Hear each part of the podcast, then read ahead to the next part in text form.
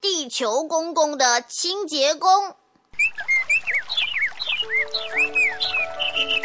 天气暖洋洋的，地球公公想好好洗个澡，可是他的身体太大了，于是他便贴了一个启事招清洁工。大家听说了这个消息，都纷纷赶过来报名，那场面可热闹了。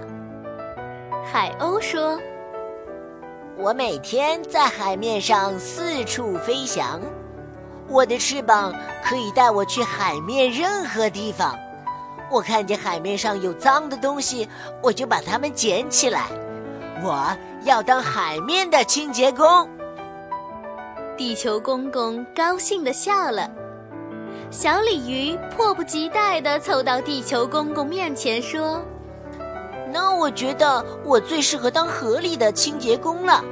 河里哪里有垃圾，都逃不过我的眼睛。”地球公公摸了摸小鲤鱼的头，他乐得直在河里跳来跳去，可开心了。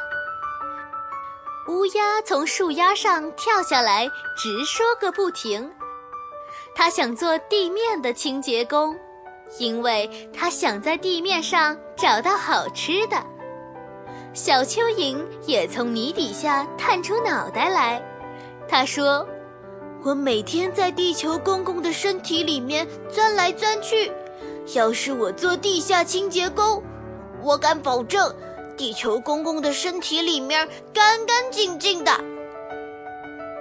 柳树姐姐一边梳着头发，一面笑盈盈地说：“别看我每天在这儿只是唱唱歌、弹弹手风琴，可是我能够吸掉空气中的灰尘和二氧化碳呢。我呼出的空气可新鲜了。”小个子细菌卷起袖子，不服气地说：“别看我个头小，可是我力量大，我能够分解动物的尸体。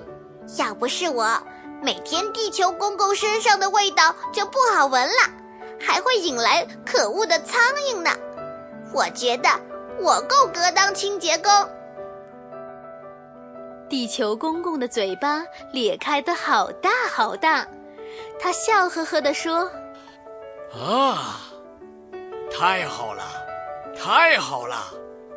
我的身体这么大，你们一个个本领又这么大，你们都来当我的清洁工吧！”